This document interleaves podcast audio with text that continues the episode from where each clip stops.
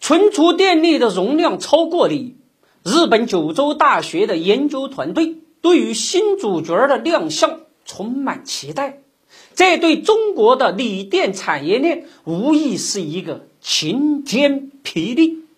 如果日本人真的在新能源电池领域颠覆了锂电，那么中国的锂电产业链将遭遇毁灭性的打击。锂电的敌人到底是个什么样子呢？二零一九年，日本的一位妈妈桑很是惊讶。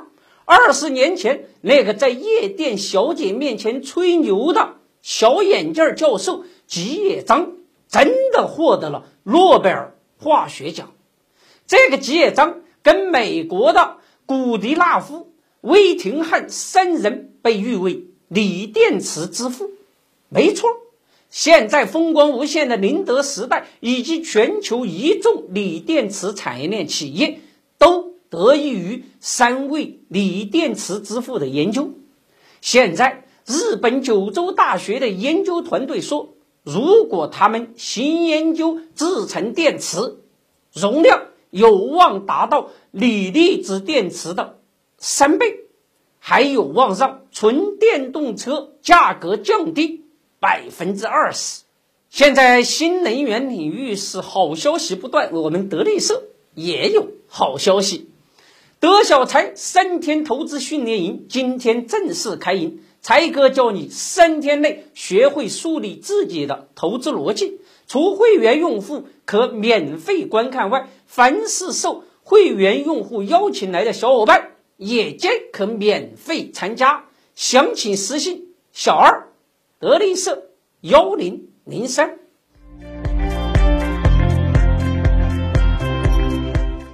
这是一个颠覆性的研究，他们的新型电池产生电力的离子所采用与你不同的氟，那么这种氟化物离子电池到底是个什么新物种呢？我们每天早上起床漱口都会因为牙膏跟氟打交道。九州大学通过研究三个氟原子和铁结合，首先制成电极，蓄电容量。为每克五百七十九毫安时，那么氟化物离子电池为啥容量迅速增加呢？主要是因为在正负极之间移动的氟化物粒子能通过电线同时获得三个电子，而锂离子能携带的电子只有一个。氟化物离子电池能不能够真正替代锂离子电池呢？很显然，锂作为不可再生资源，不是新能源的终极运用，被替代只是时间问题。氟化物离子电池的高效已经得到日本新能源研究机构的支持，这对中国的锂电产业链无疑敲响了警钟。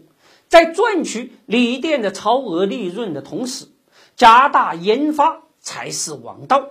躺赢时代意味着危机正在到来。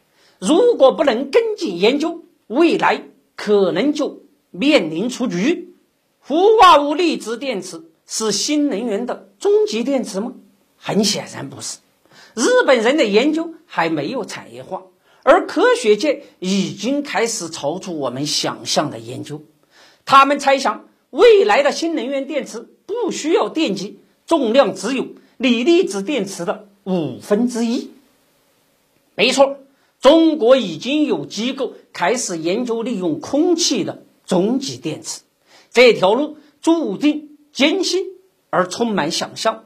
面对日本人的新发明，也许老百姓会说：“千万不要门缝里看人，把人看扁喽。”当然了，也欢迎大家关注我们的德林社微信公众账号，每天一个资本故事，揭秘资本玩家财技，三分钟财经脱口秀，给你听得懂的财经，看得懂的投资，通俗有趣有爆点。